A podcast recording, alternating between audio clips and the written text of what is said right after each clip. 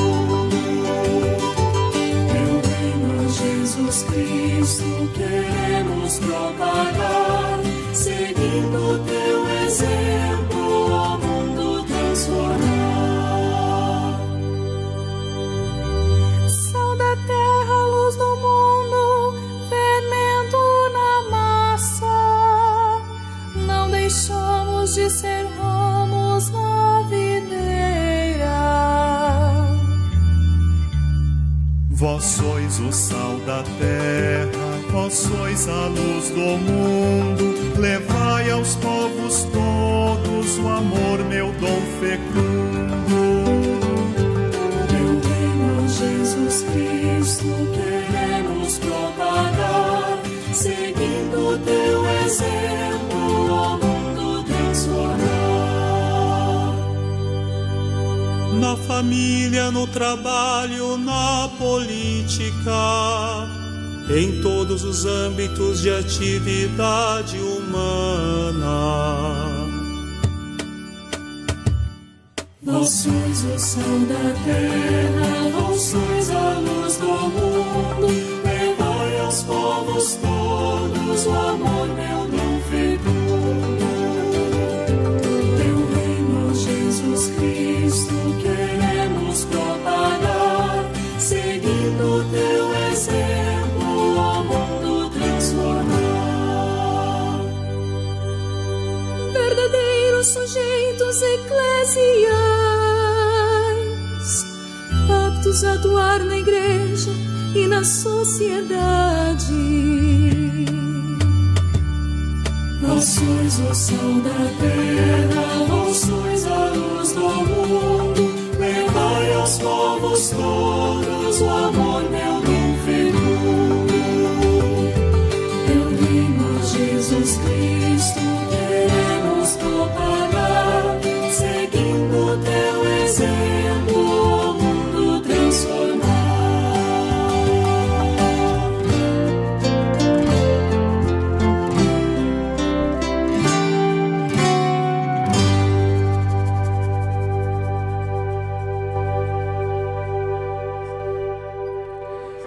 bem, ano hino nacional do laicato. Estamos começando mais um programa. O programa A Igreja na Comunicação traz todas as semanas esse encontro, né? E o programa de hoje, vocação dos cristãos leigos e leigas, vós sois o sol da terra e a luz do mundo. Nós estamos começando e todas as semanas, você sabe, nós temos um encontro junto com você, aí na sua casa, ouvindo a gente e também a participação sempre disposta com a gente aqui, Maria de Stefano. Hoje a vocação é o que nós estamos abordando né, durante todo o mês de agosto e de um modo específico hoje nós estamos aqui abordando também a vocação leiga, o laicato. É o que você ouviu na melodia. Daqui a pouquinho eu vou comentar com a Maria. O próprio hino em si praticamente resume o programa que nós vamos levar para você, né? Vocação não é isolamento, viu? Busca de satisfações, realização pessoal ou de projetos pessoais. Vocação é dar a vida pela defesa da vida. Isso nós encontramos ali em João, capítulo 10, versículo 11, capítulo 15, versículo 13, ou seja, Vocação é amar. A partir da riqueza da diversidade que a igreja é continuamente chamada e impulsionada a viver pela ação do Espírito. É que nascem as vocações específicas como formas diferentes de responder e viver um único e mesmo amor, o seguir Jesus e assumir sua missão. A partir disso, compreendemos que a vocação específica está relacionada às escolhas da vida de cada batizado, batizada, que assume na vivência desse único amor. E elas são divididas em três grandes dimensões: a vocação do cristão leigo e leiga, que hoje vamos refletir com vocês, a vocação à vida consagrada, que nós tivemos aí a grata satisfação de a semana passada estarmos junto com a irmã Ana Rosa, a vocação dos ministros ordenados, que nós refletimos na primeira semana do mês de agosto, a vocação de ser padre, né? os ministros ordenados, o diácono, o padre e o bispo.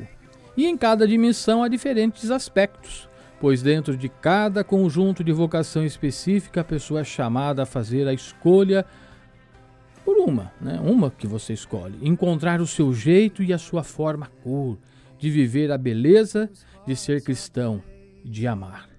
No programa de hoje, você é convidado, porque você é o sal da terra e a luz do mundo. Maria, seja bem-vinda. Mais uma semana estamos juntos para falar e hoje de um modo muito especial da nossa vocação específica, né? Vocação leigo e leiga. E às vezes as pessoas ficam até um pouco ofendidas. Ah, você é leigo nesse assunto, mas na igreja o papel do leigo tem uma dimensão que eu não sei se a gente vai conseguir contemplar em uma hora de programa, viu, Maria? Seja bem-vinda.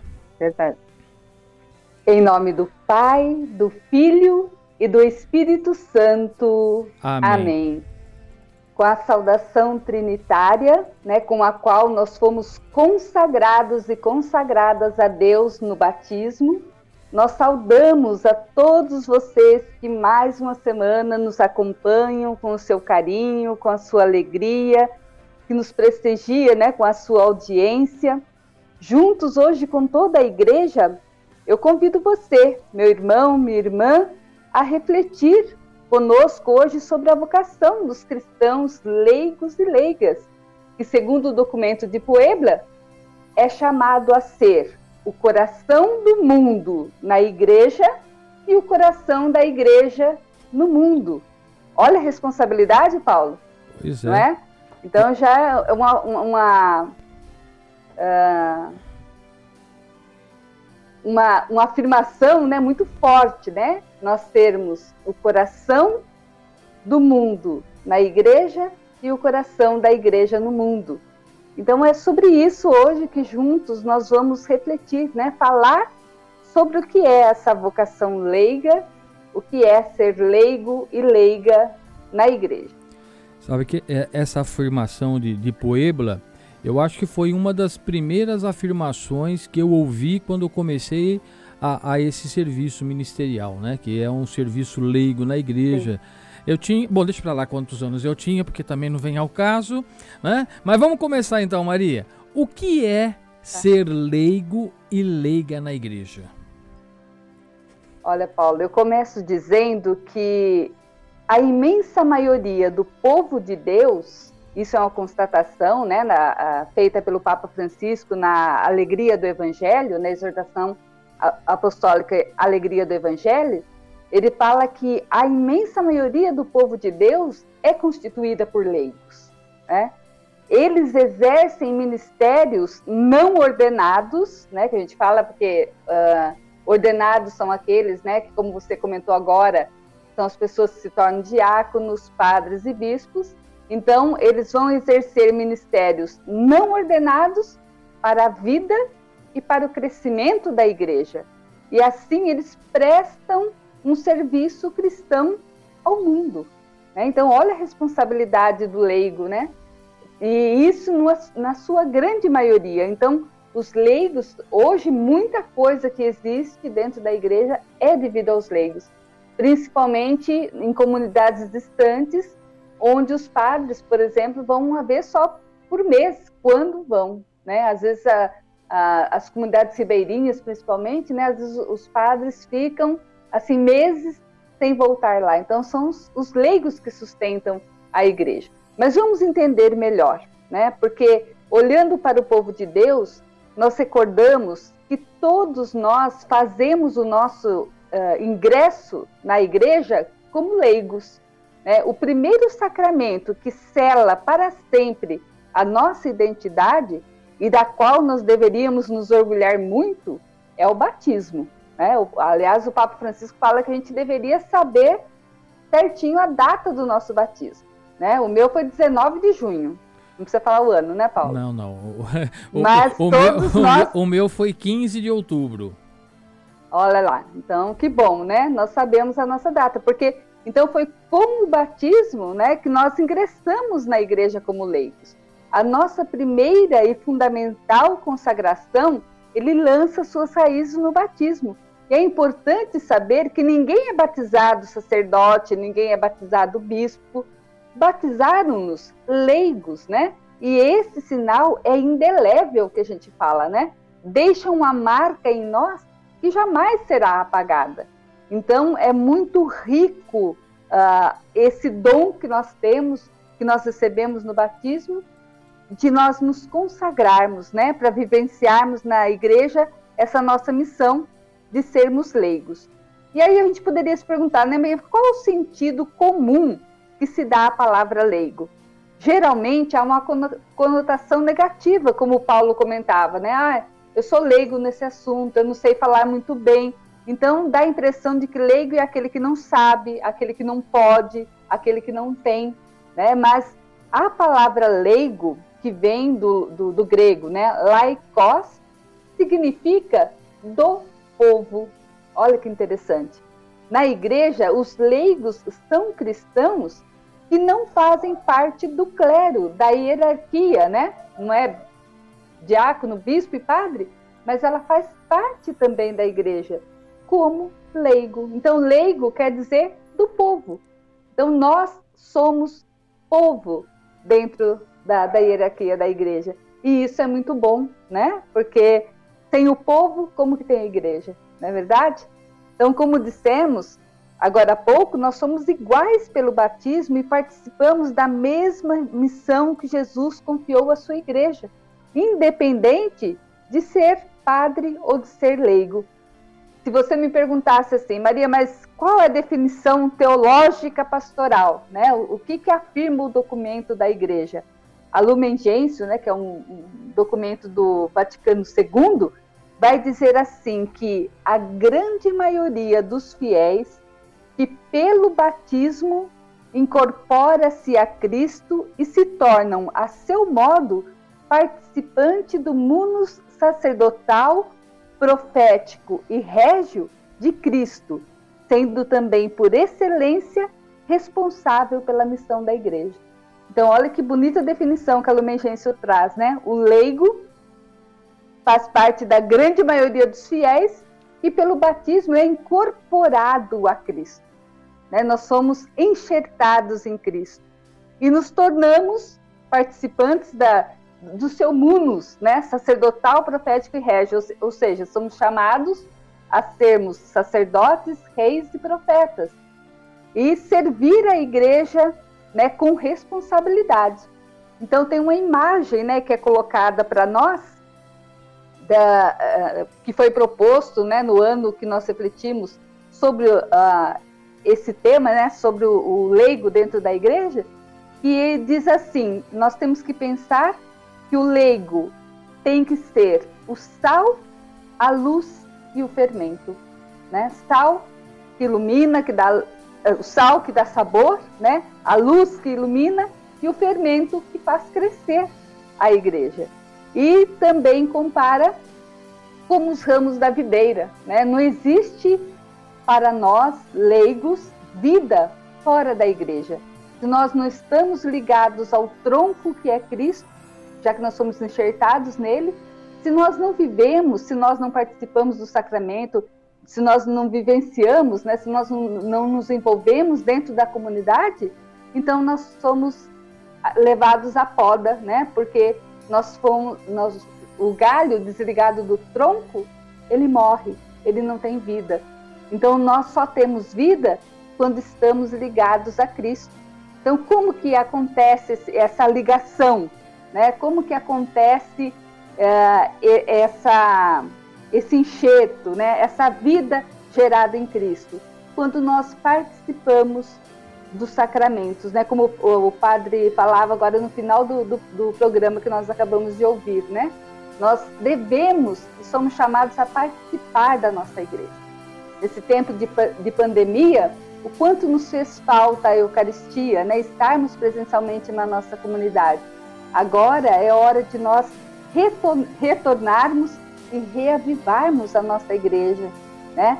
beber de novo dessa fonte, apesar que durante todo esse tempo não nos faltou a palavra, né? através dos meios de comunicação social prestaram um, um serviço imenso né, para que a Eucaristia chegasse até nós, para que nós pudéssemos pelo menos comungar espiritualmente e beber todo, semanalmente da fonte da palavra. Então foi isso que nos ajudou, que nos sustentou. Se nós pudermos passar por tudo isso, foi porque nós estivemos ligados ao tronco mesmo que virtualmente. Então essa é a nossa missão como leigos, né? Ser sal, ser luz, ser fermento, isso enxertados como ramos à videira.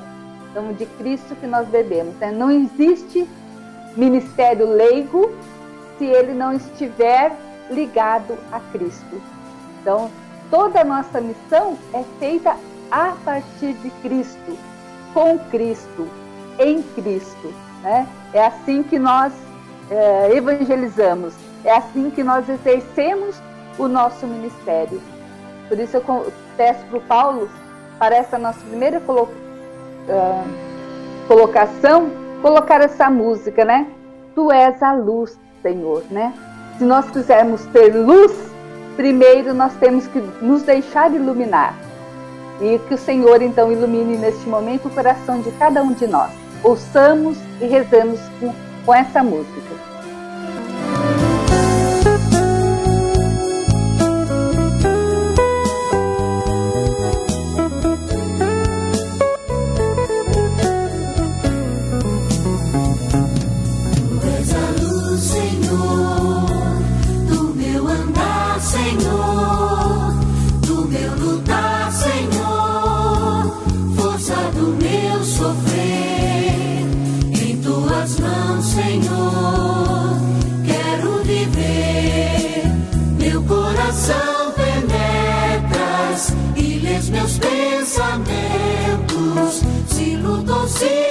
descanso, tu vês meus movimentos, de todas minhas palavras, tu tens conhecimento. Tu és a luz, Senhor, do meu andar, Senhor, do meu lutar, Senhor, força do meu sofrer, em tuas mãos, Senhor.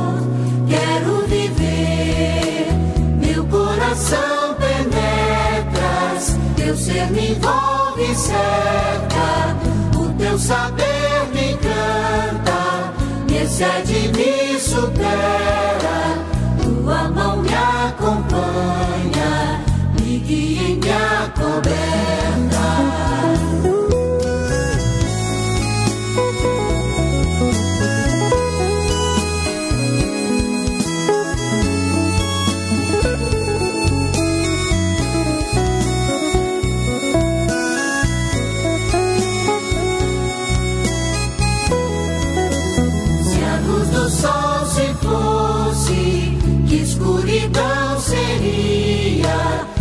Trevas me envolvessem, o que adiantaria?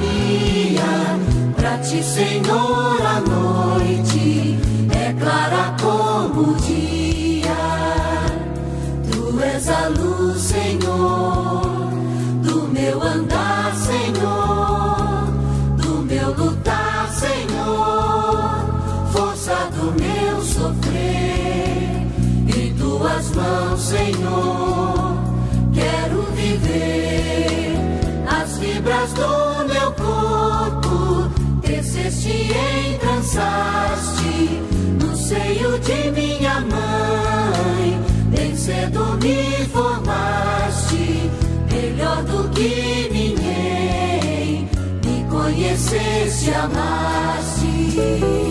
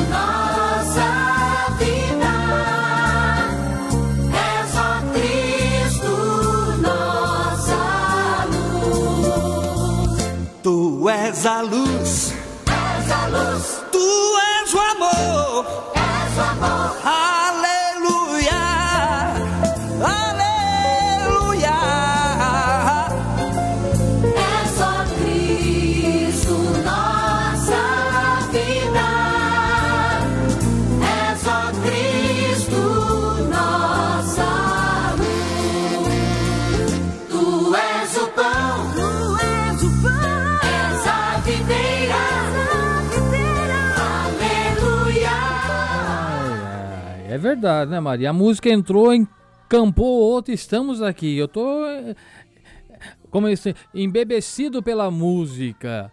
Mas vamos continuar, Maria?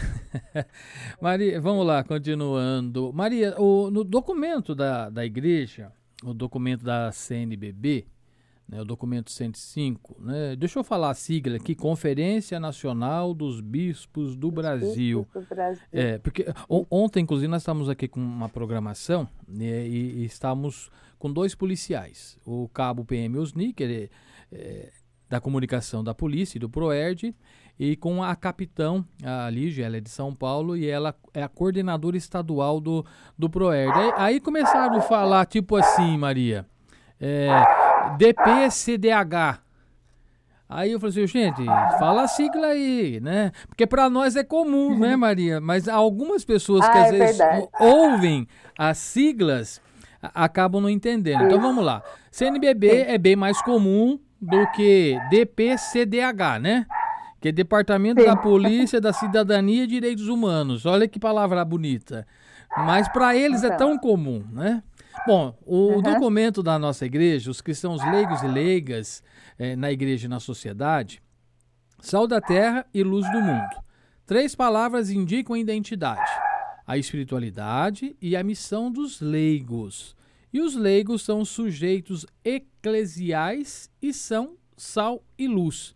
Você pode comentar com a gente, Maria, a respeito disso?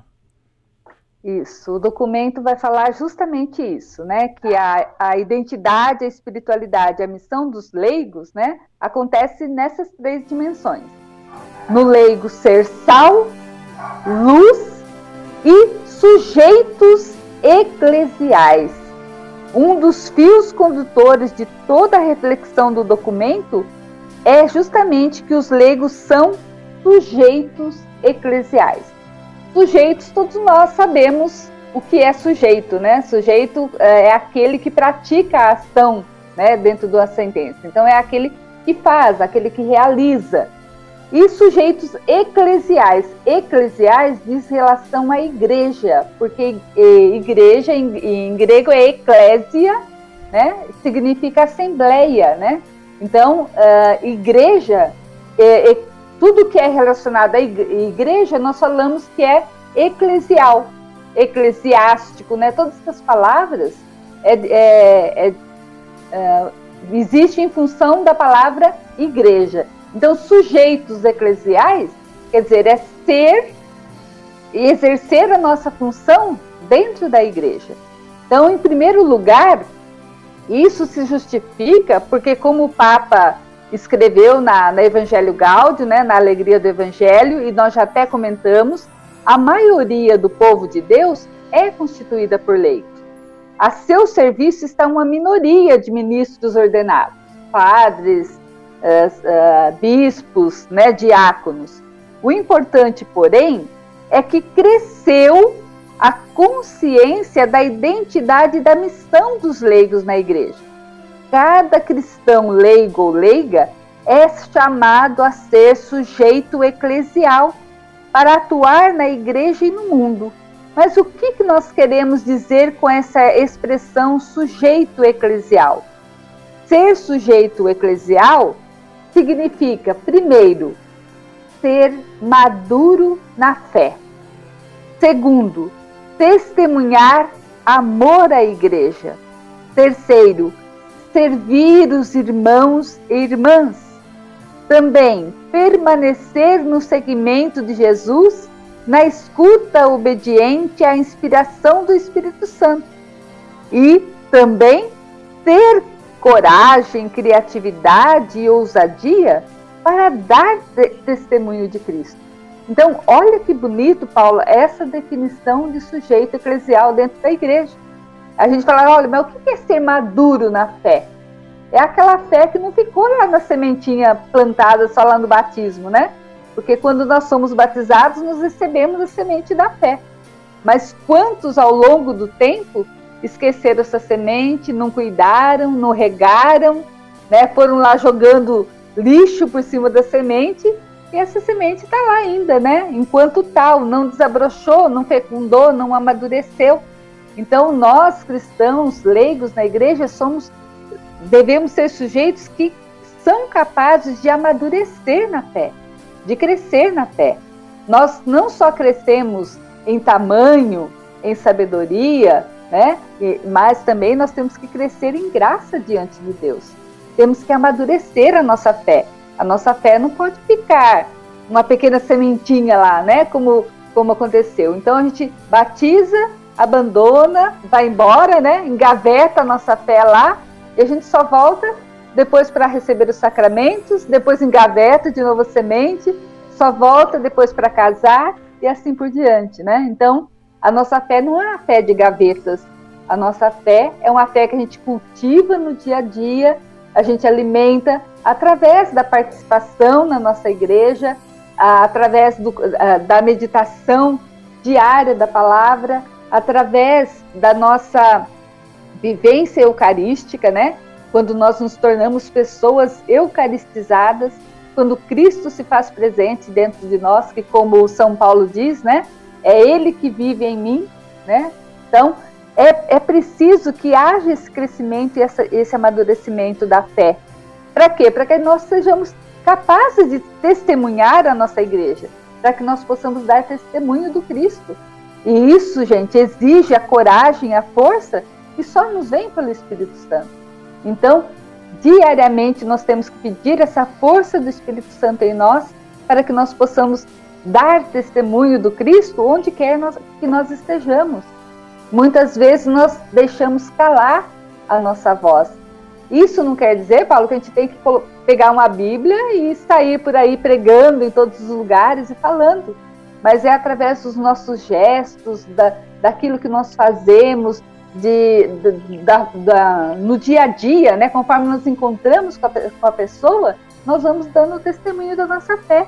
Era assim que Jesus fazia, né? Cada pessoa que ele encontrava, ele curava, ele abençoava, ele ensinava, ele acolhia, ele salvava.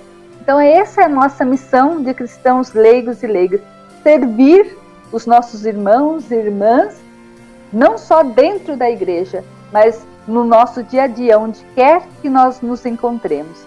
Então, olha que bonito, né? Ser esse sujeito eclesial. Ô, Maria, é, é, lógico que nessa nossa conversa praticamente nós é, é, respondemos, mas eu queria deixar assim bem claro, né? Porque o, o, documento da igreja, o documento 105, nesse número 119, que é o que trouxe essa colocação de ser sujeito eclesial, né? É, como você já disse, maduro na fé e tudo mais. E, e, é interessante que todos nós sabemos, principalmente as pessoas que, que vão, que, que rezam, que participam ou, ou que frequentam semanalmente as missas, mesmo que não tenha um, um trabalho tão efetivo dentro da igreja. Mas aí vem uma questão que eu acho que esse é o nosso papel, nosso papel como igreja, como o nome do programa diz, igreja na comunicação ou a igreja em comunicação a pergunta, Maria, que eu acho que, que a gente tem que deixar claro, e você já disse também no discorrer de tudo isso, porque somos batizados. Mas a pergunta é: saber nós sabemos. Agora, o que, que ele precisa para viver tudo isso, Maria? É, o ser sujeito, ele se expressa em primeiro lugar na pertença, sentir-se parte integrante e corresponsável dentro da igreja. Porque muitas vezes a gente fala, ah, mas essa igreja não vai bem, esse padre não faz isso, esse padre não faz aquilo, ah, é, essa, essa coordenadora que não, não faz assim, e parece que as famílias não querem saber de nada. Então a gente sempre uh, quer colocar a culpa no outro, vamos dizer assim, né? Quer falar assim, não, o outro não está sendo responsável. Mas nós somos igreja, né? A igreja é o, o grande povo de Deus, com padres, é, leigos, trabalhando junto. Então, esse sinal de pertença é muito importante. Nós pertencemos à igreja, nós somos a igreja. E se a igreja vai mal, nós temos uma parcela de culpa nisso.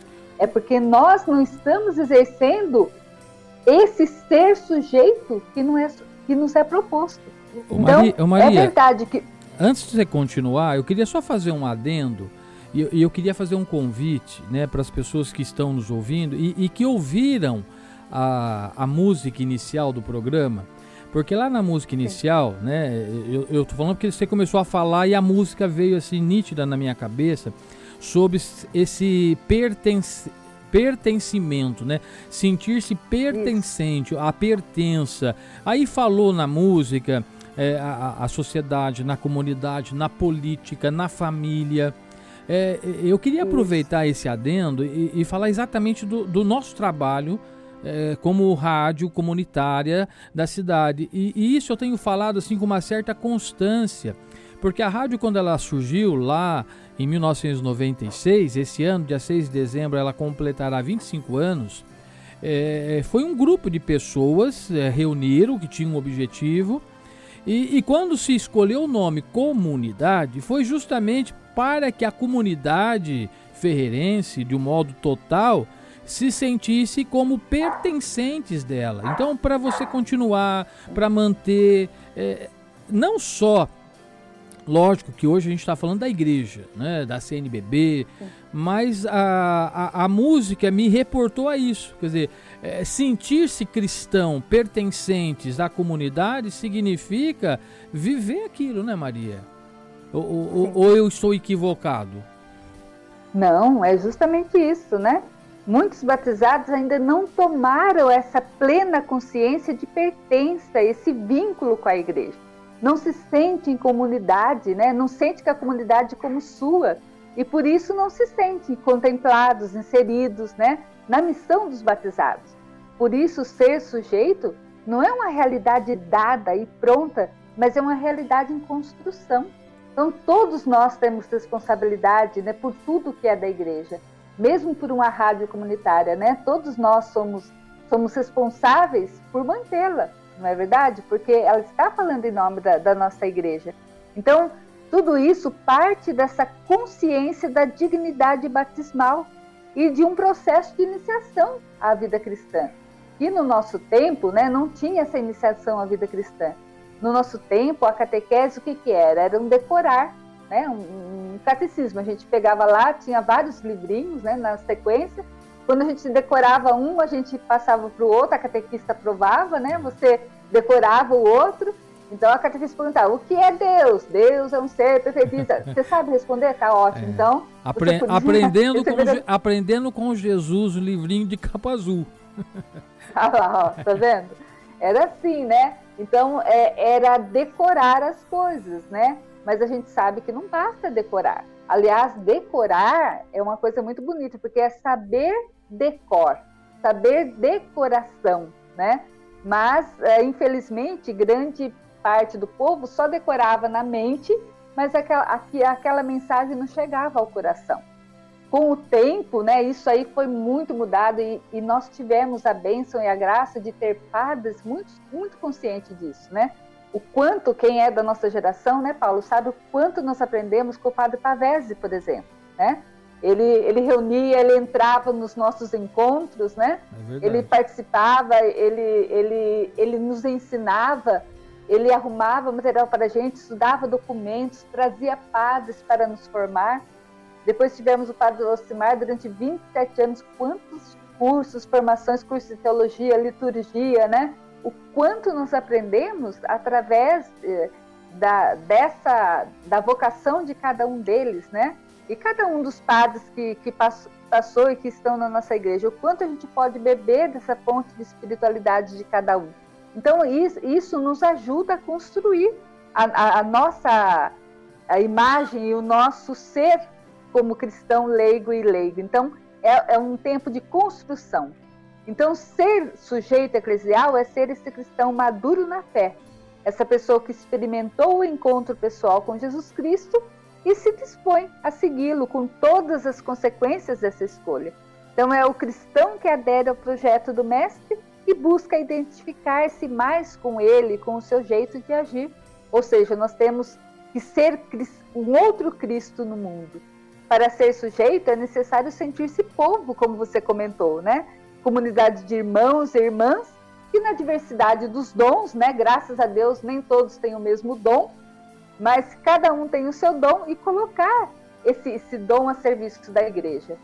O, o padre Amarildo, ele sempre nos fala, cada um a gente, a gente aprende com, com cada padre, né?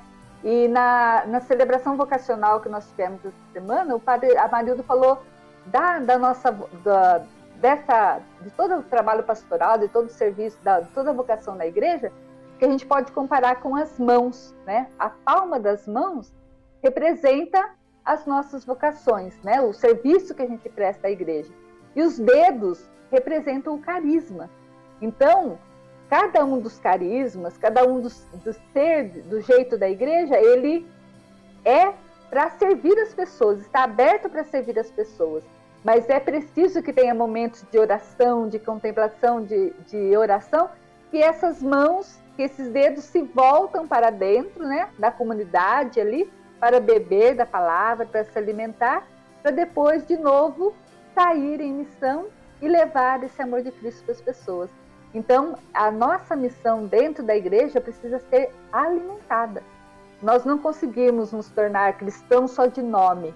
Né? Para servir a exemplo de Cristo, nós temos que beber na fonte da comunidade e levar isso até as pessoas. Né? É aquela luz que nós recebemos lá no nosso batismo e que a gente não quer que se apague jamais essa música tão linda, né, que diz assim: "Sim, eu quero", né? Eu quero que a luz de Deus que um dia me brilhou jamais se apague da minha vida. Vamos ouvir isso, Paulo, para a gente contemplar essa realidade? Vamos lá.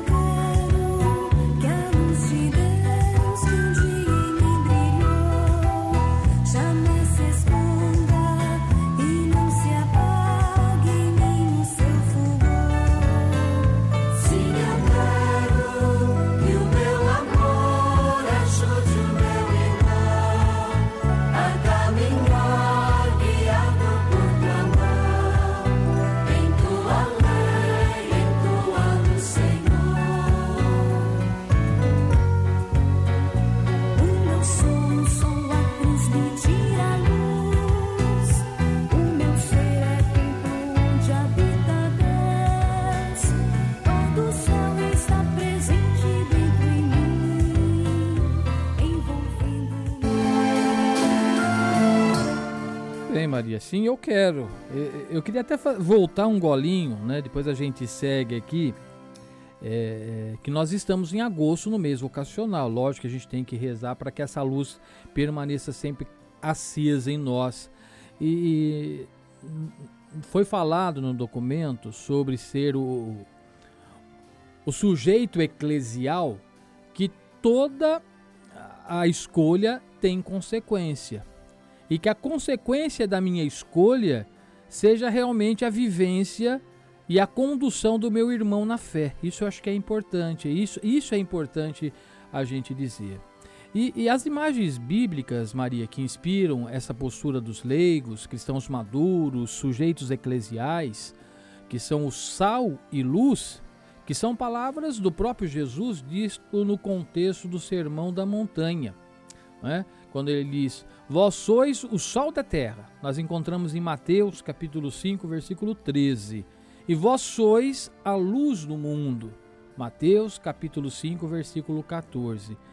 O que, que elas dizem para a espiritualidade dos cristãos leigos e leigas, Maria? Essa, Paulo, é a espiritualidade bíblica do agir cristão leigo, né? Que está inserido na terra, no mundo, na sociedade e nesta realidade, oferecendo de si aquilo que ele tem de melhor e de específico, ou seja, salgar e iluminar. Qual que é a missão do sal? Dar sabor. Né? Então, também essa é a missão do leigo, levar o sabor do evangelho para o coração das pessoas. E qual que é a missão da luz? Iluminar, qual é a missão do leigo? Também reverberar essa luz de Cristo no ambiente onde nós é, vivemos. E esta missão, né, a gente exerce essa missão na, na gratuidade, no anonimato. E também o, o sal é sinal disso, né? Porque o sal, quando você coloca na comida, você não vê o sal, né? Mas ele é que dá o sabor. Então ele se dissolve e deixa aquilo que nós estamos comendo com sabor gostoso, né? É muito ruim quando você pega uma comida que não tem sabor, né? Que é insosso, né? Que fala que não tem que não tem sabor. Então, olha que bonito, né? Quando Jesus usa essa imagem, eu acho que não tem expressão em toda a Bíblia que melhor nos identifica como esse convite de Jesus para sermos sal e para sermos luz. Só nessas duas palavrinhas diz tudo. Porque como que eu posso dar testemunho da minha igreja se eu sou um cristão que não tem sabor, né? que, que não vive a alegria do evangelho, como fala o Papa Francisco? E a luz que o cristão oferece também não é a sua luz, é a luz de Cristo, que ele reflete, né, como a clássica analogia da lua que reflete a luz do sol. Então nós não temos luz própria, mas a nossa luz nos vem de Cristo. Uma vez, eh, fazendo uma formação com o Padre Simar, ele falava de Nossa Senhora como um grande vitral, né, que ela deixa transparecer a luz do Cristo. Ela não é a luz de Cristo, né? Mas ela iluminada é como esse vitral, que a partir do momento que a luz toca o vitral, ela, ela ilumina tudo, né? traz todas as cores. Então, essa é a nossa missão. E o que, que era interessante a gente observar nessa analogia do sal e da luz? Nem o sal, nem a luz, nem a igreja, e portanto nenhum de cada, né, nenhum de cada um de nós, né? nenhum cristão, ele vive para si mesmo. A missão é sempre sair de si, é iluminar, é se doar, é dar sabor, é se dissolver.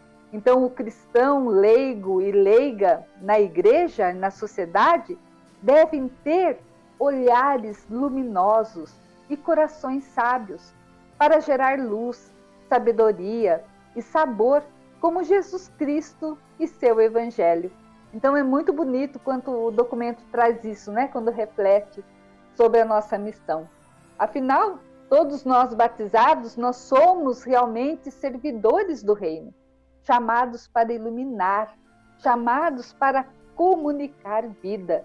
Então, o Papa Francisco sempre nos alerta, né? Não deixemos que nos roubem a alegria da evangelização. Nós, nós como cristãos e leigos, estamos a serviço do reino. E aí temos que deixar sempre clara essa missão, né? De que diz a, a música: Vós sois o sal da terra e do mundo a clara luz. Sal que dá vida o sabor, que dá à vida o sabor, luz que mostra o caminho do amor. Então, essa é a missão de cada um de nós. Dá para ouvir essa música agora, Paulo? E aí a gente consegue contemplar essa reflexão. Vamos lá.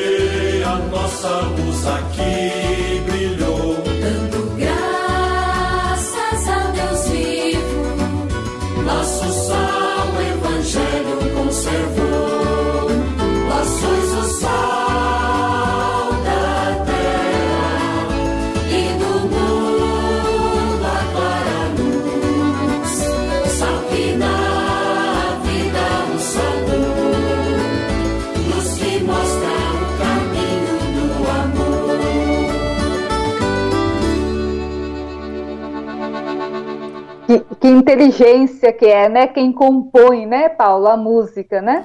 Porque olha, só nessa reflexão tá aí, né? Se há fraternidade, é porque a luz brilhou. Então, quando que a gente vê uh, uh, gera um lugar, né, uma comunidade que é viva, que gera fraternidade, é porque as pessoas vivem essa luz do Evangelho. Se há comunidade, é porque o, o nosso sal, o Evangelho conservou né? Porque ninguém consegue viver em comunidade se não viver da palavra, porque é muito difícil a gente conviver com pessoas que são diferentes da gente, não é verdade? Onde existe a partilha, é porque a luz brilhou. Se a família é unida, é porque o, o, o sal do evangelho conservou. Se nós estamos reunidos, é porque a nossa luz brilhou. Se, se nós podemos dar graças ao Deus vivo, é porque o evangelho realmente foi conservado. Então é bonito como as pessoas que têm o dom de compor, né, conseguem traduzir numa música aquilo que é missão da igreja, a missão de cada um de nós. Bom, traduzido em música, vem a pergunta, Maria. Então, o que, que é cristão? Ou seja, o que é ser cristão? Qual seria a resposta, Maria? Olha, se eu perguntasse para o meu catequizando, ele ia falar que era um Cristo grande. Existe o Cristo. É, existe né? o cristão. Existe o, cristão. Aí, né? eu, aí eu lembro é... do, do filme Marcelino Pão e Vinho. quando ele sobe, quando ele sobe no sótão, que tinha um homem grandão lá, magrinho, né, que ele ia levar o pão. Então é, é. isso, cristão é aquele homem é. grandão, né? O Cristo grandão. Isso, isso. É, a, a, resposta, Paulo, não vem da doutrina da igreja, né, mas do próprio Jesus Cristo. E ele resume né, nessas duas palavras: sal da terra e luz do mundo. É isso que é o cristão. Isso quer dizer que nós cristãos nós somos chamados a ser o sabor e o colorido neste mundo. Na prática, Jesus está nos dizendo que você, como cristão, não pode ser uma pessoa insossa, nem apagada. Você, como cristão, é alguém que vibra com a vida, que gosta da vida. Tanto gosta e tanto vibra com a vida que a faz saborosa, que a faz colorida para si e para os outros. Falando aos universitários, uma vez o Papa Francisco dizia que nós não podemos ser aqueles que se contentam em ficar na janela vendo a vida passar. Né? O cristão não é um espectador, não é uma pessoa que fica esperando que as coisas aconteçam, mas ele é um protagonista na história. Quer dizer, é ele que conduz a história, é ele que constrói a história. Na comparação de Jesus, o que, que adianta ser uma cidade no alto do monte se esta vive apagada? O que, que adianta viver apagado no mundo? Ou ainda, o que, que adianta ter muito sal se este não serve para nada? Ao dizer que somos sal da terra e luz do mundo, Jesus está propondo a identidade cristã e, juntamente com a nossa identidade, está nos propondo uma missão. Qual que é a missão do cristão? É iluminar o mundo e temperar o mundo através da evangelização. Como que a gente faz isso? Tendo um outro Cristo no mundo.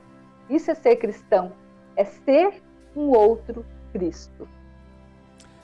Tudo bem, Maria. Você vê que o tempo passa, né? Uma hora. E se nós fôssemos falar do sal da terra, luz do mundo, ser leigo, ser leiga, ser cristão, nós íamos aí durante toda a manhã e não seria suficiente, porque mais do com que certeza. falar é, é, é fazer com que a luz não se apague e nós propaguemos isso. Né? Ser cristão sim, não é sim. viver esse dia só no mês de agosto. No mês... Ah, hoje é dia do leigo do leigo, então nós rezamos, né?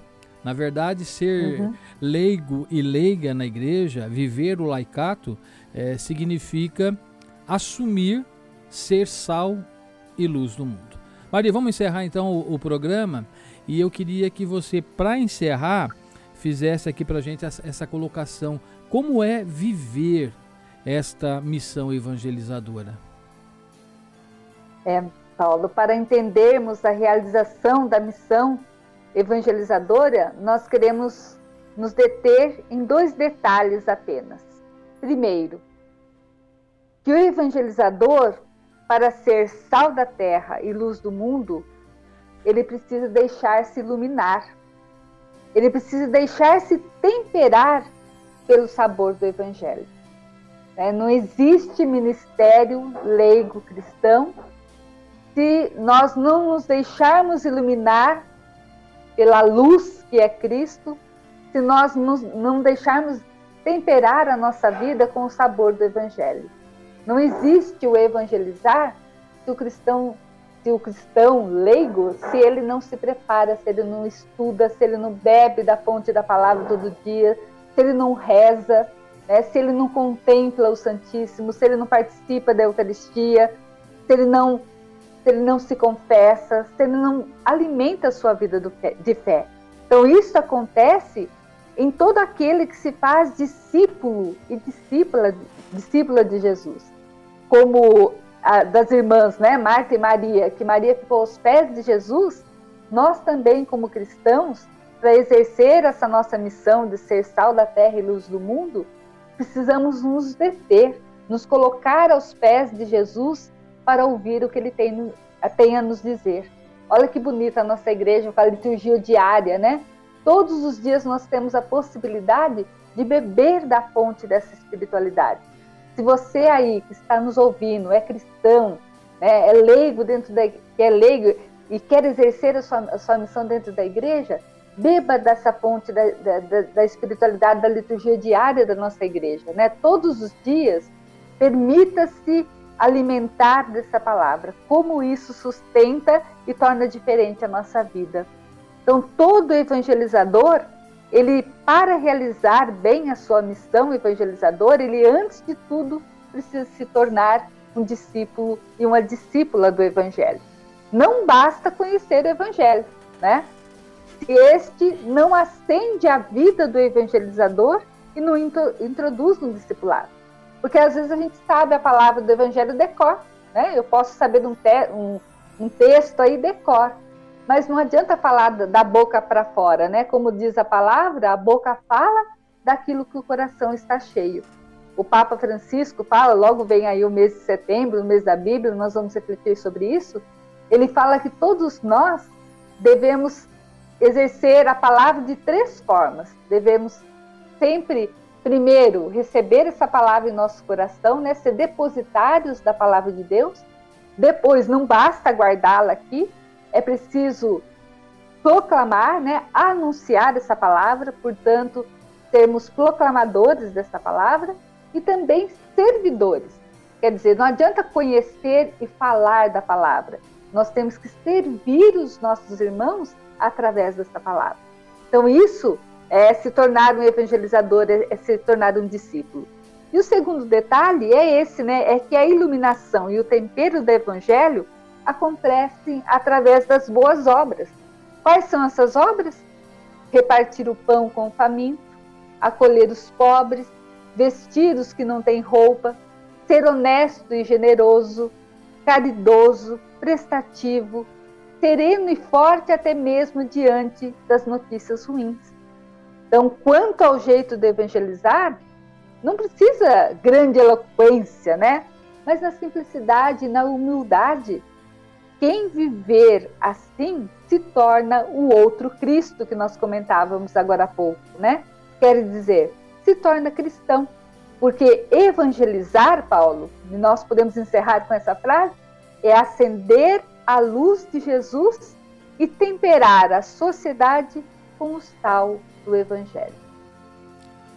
É verdade, e é profundo, né, Maria? Se nós conseguirmos realmente Sim. manter a luz, né, e ficarmos com o sabor que o sal nos dá. Eu achei fantástico aquela comparação é, que às vezes nos falta em alguns momentos, Maria, é, essa colocação quando falou do sal que dissolve né? O, simbolizando o anonimato, que, que é bacana, né? Que, e às vezes, Muito. né, o, o, o, ser leigo, o ser leiga, ou assumir um, um ministério não ordenado na igreja, às vezes faz com que eh, a pessoa sinta-se um pouco mais do que ser o leigo, que é o povo, ser do povo, estar no povo, né? Então que nós saibamos realmente ser o sal, aquele que dá sabor, mas que desaparece, que dissolve, o anonimato. Isso sim é, é, é ser o, o, sinal que nós tentamos, e nesta hora de programa, levar para você. E esse ano, Maria, nós fomos privilegiados no mês de agosto, né? Porque a semana que vem, porque é, tem mais um domingo ainda, né? Ou seja, mais uma semana. Sim. E aí nós vamos Sim. refletir sobre a vocação de ser catequista que está dentro do laicato também. Porque quando o mês de agosto tem só quatro domingos, o, o, o catequista celebra-se junto, inclui, né? né? Inclui Sim, junto com o leigo. leigo. Quando tem Sim. cinco domingos, que é o caso deste ano, nós temos aí Sim. a vocação de ser catequista. Então, a semana que vem, nós temos um compromisso é, aqui, nesse horário. Eu falo nesse horário porque são dois horários. Então, para você que está nos ouvindo Sim. na manhã de sábado, é, é, nesse horário, das 8 às 9. E para você que está nos ouvindo às segunda-feira, é às 8 horas também, só que é da noite, né? É, é, é o mesmo horário, só, só muda o, o estar de manhã ou estar à noite. E, e, eu queria fazer um chamamento, Maria, aos nossos catequistas. A gente sabe que tem muito catequista servindo na nossa igreja. E quando eu chamo Sim. catequista, não é o catequista porque nós vivenciamos aqui a região é, do santuário, é, mas nós estamos falando da cidade. Então, hoje a internet é, propaga suas ondas por outros rincões. Então, você pode interagir, Sim. participar. Eu vou deixar aqui, Maria, o nosso WhatsApp, que é o 3585-2602. E se alguém quiser mandar o seu testemunho, falar quanto tempo que é catequista, ou quiser fazer uma pergunta para Maria, apesar da gente ter aí um, um mínimo roteiro, o, a prioridade sempre será sua, viu? Do ouvinte. Se de Com repente certeza. chegar alguma coisa que estiver dentro do contexto, lógico que a Maria vai é, tentar, né, Maria? Refletir. E se, se tiver, souber, né? Porque é, a gente é, não sabe tudo, né? Mas se não, se não souber, ela, ela vai ficar. Aí no sábado da frente a gente responde. Né? Você não vai ficar sem resposta.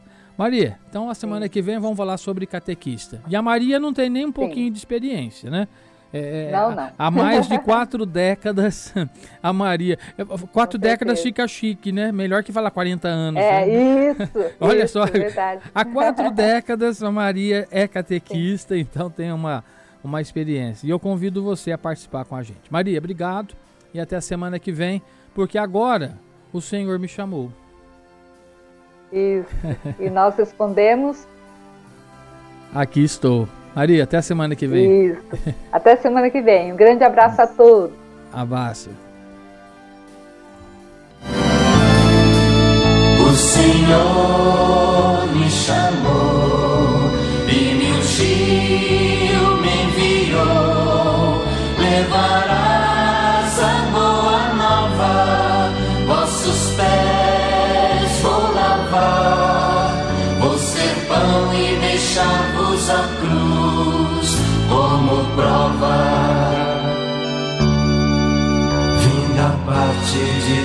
Anunciar-vos novo tempo mais pleno de vida. Vim curar, reerguer, renovar, libertar toda gente oprimida. O Senhor me chamou